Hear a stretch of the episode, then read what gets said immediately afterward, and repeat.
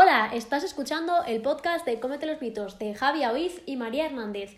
Hoy vamos con el capítulo 19. ¡Empezamos!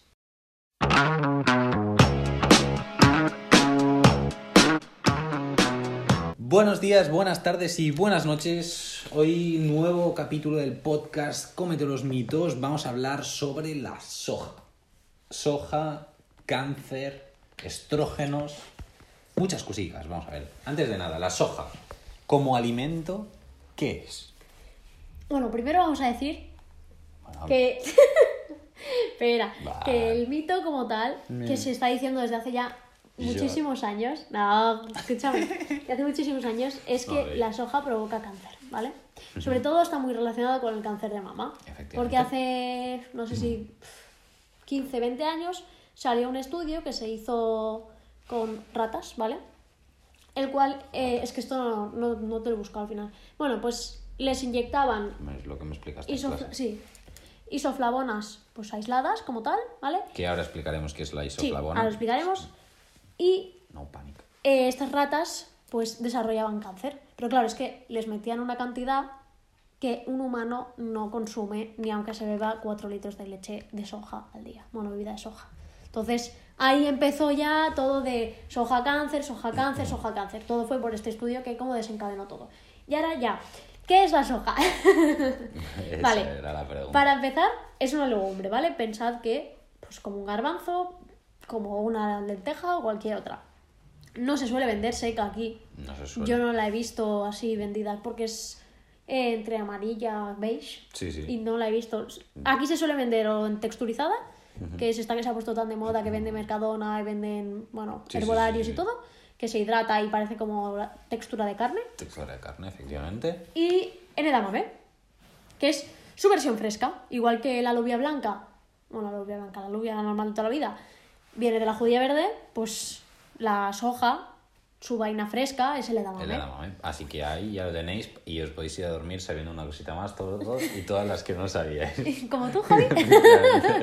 que es cierto. em, bueno, da no, digamos que antes de grabar, mm, Javi ha tenido una gran iluminación en la cual yo le he dicho, sí, claro, el edamame es la soja. ¿Cómo que es la soja? La soja fresca.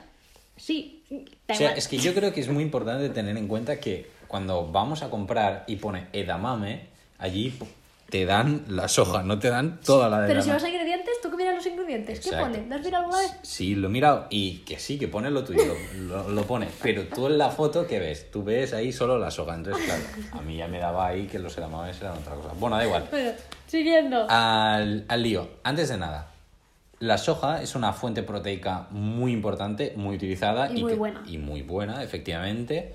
Destacar, como todas las legumbres, tres raciones a la semana. Y a nivel de curiosidad, bueno, que la soja es tradicionalmente y muy utilizada en la parte de China. Sí, o sea, y pensad que también en tema vegetarianos y veganos es algo muy útil. O sea, se ha, se ha texturizado desde hace ya muchos años. Entonces, el imitar eh, la legumbreta que hablábamos algún día, la soja texturizada, eh, el Eura que existe ahora, que es la marca de Food for Tomorrow que hace El tempeh. el tempeh, que también es soja fermentada, Está tope el bueno. tofu, es que todo esto realmente, bueno, también como viene, es asiático, pues ha llegado aquí un poquito más tarde, pero sí que a supermercado general lo tenemos ya desde hace bastante que está haciendo todo, bueno, está en auge. Están haciendo una joya. Y es más, con lo del tempeh, am, sobre estas fechas que estamos publicando este podcast, creo que unos días antes ah, habremos publicado una receta em, sobre el tempeh que las de probar. Unas albóndigas están tremendas. Las hice el otro Ah, día de en casa tu otra vez. proyecto este... Te entran a la cocina y em, las de probar. O sea, Algún día el tempeh. A mí el tempeh, mira, es algo que... No, no, pero normal. es que están tremendas, ¿eh? La probé en un restaurante una vez el, el tempeh y lo he probado en casa alguna vez, pero... Eh, Eh, eh, Pues las albóndigas son las mejores que probé en mi vida. Solo os digo eso. Incluyendo carne. Incluyendo carne. Eso es doloroso, ¿eh? Eso es heavy, es heavy. Bueno, Bueno, vamos al sí, lío, vamos sigamos. al tema, que si no, María no llega a trabajar. Esto de hacer horas extra no está rentando. bueno, eh, vale. Tema cáncer. Se tiene que decir que hay unas hormonas, ¿vale? Que favorecen el crecimiento del cáncer. ¿Y qué pasa? Que se vio, cuando se hizo este estudio de las ratas y tal, que estas hormonas coincidían con un tipo de hormonas que tiene la soja. que se llaman fitoestrógenos y concretamente son las isoflavonas. Efectivamente. O sea, hay que tener en cuenta que. eh, o sea, por cáncer nos referimos a células tumorales, Sí, células que exacto. crecen de forma descontrolada y que hacen lo que les da la maldita gana, ¿de acuerdo? Crecen con todo y, y- y si no les quitas el alimento, eso se reproduce a muerte. A, a muerte, exacto. Entonces hay que tener en cuenta que estas hormonas son estrógenos, ¿de acuerdo? Y estos estrógenos, algunos en concreto, ahora hablaremos, no os preocupéis. Entonces lo que hacían era favorecer que éstas siguieran creciendo de forma descontrolada, ¿de acuerdo? Entonces, em, como se vio que en la soja había isoflavonas, que es, como muy bien ha dicho María, un fitoestrógeno, eso que nos queremos decir, un estrógeno de origen vegetal, pues que podía también incrementar el riesgo de cáncer, ¿no? Esto es un Sí. poquito lo que se apuntaba en este estudio.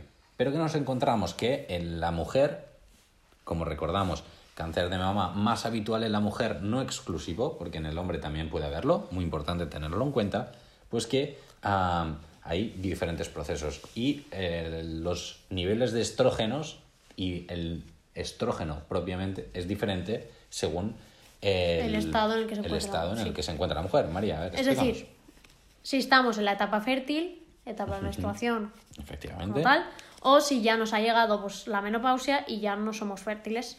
En el primer caso tenemos el estradiol, ¿vale? Y en el segundo caso tenemos la estrona. Que la estrona sería, entre comillas, como la hormona mala Sí, sí. que nos puede hacer crecer la probabilidad de padecer cáncer de mama. Efectivamente. Entonces lo que pasó es que se relacionó estas isoflavonas con estas estronas. Se pensaba que hacía como un efecto parecido, Sí. por decirlo de alguna manera. Pero ¿qué ha pasado? ¿Qué ha pasado? Que eso parece que no. no sé por qué me ha venido esto.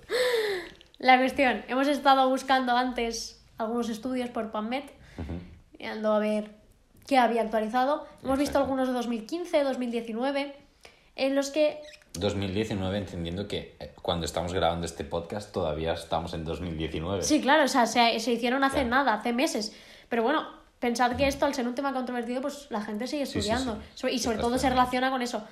Mm, cáncer de mama a full, es que es lo- es que mira. es lo que se está Pues no solo se ha visto que no tiene relación de que aumente esta probabilidad de padecer cáncer, sino que se ha visto también que tiene un efecto protector. Es decir, Efecto concretemos protector. y maticemos bien, porque Sí. si no ya me veo ahí que gente Bueno, nos va a matar. explícalo. Básicamente, con el tema de la lotería, ¿vale? Nos vamos a la lotería, a, que yo no juego nunca, la verdad no juego nunca a la ¿Os ha lotería. tocado? ¿Os ha tocado gordos? Eh. No nos contaréis. Bueno, el tema, tema lotería. Funciona, tú tienes un bombo con muchos números y si tienes suerte te toca. Con el cáncer, em, lo de la suerte es al revés. Si tienes mala suerte te toca, ¿vale? Entonces, ¿qué pasa? Tú vas sumando allí numeritos. Cuantos más números tienes, más probabilidad tienes de que te toque, ¿no? Bueno, pues se ha visto que con las isoflavonas de la soja em, te quitan unos cuantos numeritos, por lo tanto te reduce la probabilidad de aparición de, sobre todo, cáncer de mama. Entonces, bueno, esto es un poquito lo que nos apuntan los metaanálisis y como muy bien ha dicho María, no solo te reduce la probabilidad, sino que se ha visto que, jolín, que realmente no la aumentaba ¿no? el riesgo de, em, de padecer cáncer. El problema de este mito es que se sigue mm, dando bombo a él. Si vas al ginecólogo, si vas a. yo al médico, al final, personas, sobre todo, bueno, chicas, que este, mujeres, bueno, vamos a las mujeres, sí, sí, a ver, ya- ya mujeres. mujeres eh, de a partir de 50 o así, que ya tienen la menopausia, el médico, el ginecólogo, si no están actualizados en el tema, siguen diciendo vigila con la soja a partir de ahora. Porque lo sé por gente cercana que pues, ha tenido la menopausia y tal, y les han dicho, eh, la soja, no la consumas. Cuidado. Dices, ostras, no la consumas cuando la evidencia científica actual dice que no pasa nada, es más, que puedes comerla con, ta- con total tranquilidad, Efectivamente.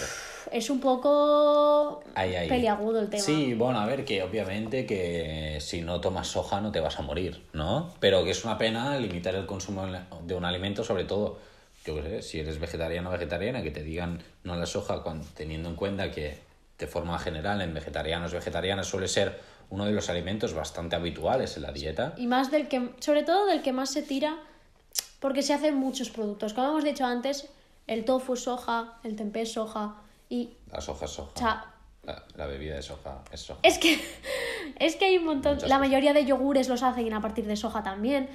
Por densidad, por nutricionalmente, son mejores que si los hacemos, por ejemplo, de una almendra o de cualquier cosa. Y a nivel monetario, hace 3, 4, 5 años decías, ¡buah! Es que me sale muy caro. Pero es que actualmente, 6 yogures de soja quizá te cuestan 90 céntimos, un euro, si es de marca blanca. Si te vas ya a marcas caras, como hace Abbott. Kidneys o algo Sí, así, sí, o sea, bueno, hay varias marcas. Pues sí, claro, te va a costar un riñón, pero es como si también te compras eh, los yogures mm, en cristal y yo qué sé, que sean... De la marca X. Es que no, sí, no se sea me ocurre ninguna marca cara ahora de yogures normales, pero bueno, Da igual. que es lo mismo. Y lo mismo pasa con todo. Si te vas a la marca super guay, pues te va a costar caro, pero si no, no.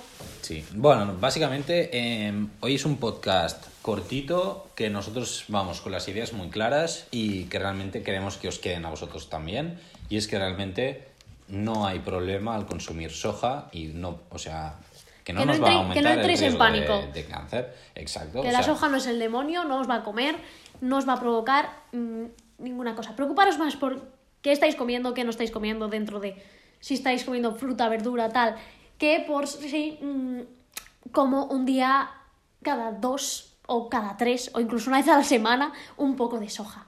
sí. Disfrutad del edamame de los japoneses, porque sabemos que lo coméis eh, cuando vais a comer sushi un poco más. O bueno, hay gente que lo tiene guardado en el congelador de casa, ¿eh? Sí, sí, sí, sí, está, está ahí. Y nada, y recordar que es una muy buena fuente proteica y poquita cosa más. Si está. tenéis alguna duda sobre estos estudios, metaanálisis y así, nos, nos los pedís, os pasamos enlaces sin ningún problema, que es más, nos hará mucha ilusión que nos los pidáis. Ya sabéis que como siempre tenéis tanto Instagram como Twitter, es decir, nuestras redes sociales en la descripción del podcast, o si no, pues Sí, sí, no, no, es que nos- en la descripción. Ah, o- incluso en iVoox podéis escribirnos preguntas o lo que sea. Exacto, que ahí lo descubrimos hace poco esto. Efectivamente. Así que dicho esto, nos escuchamos el próximo jueves. Adiós.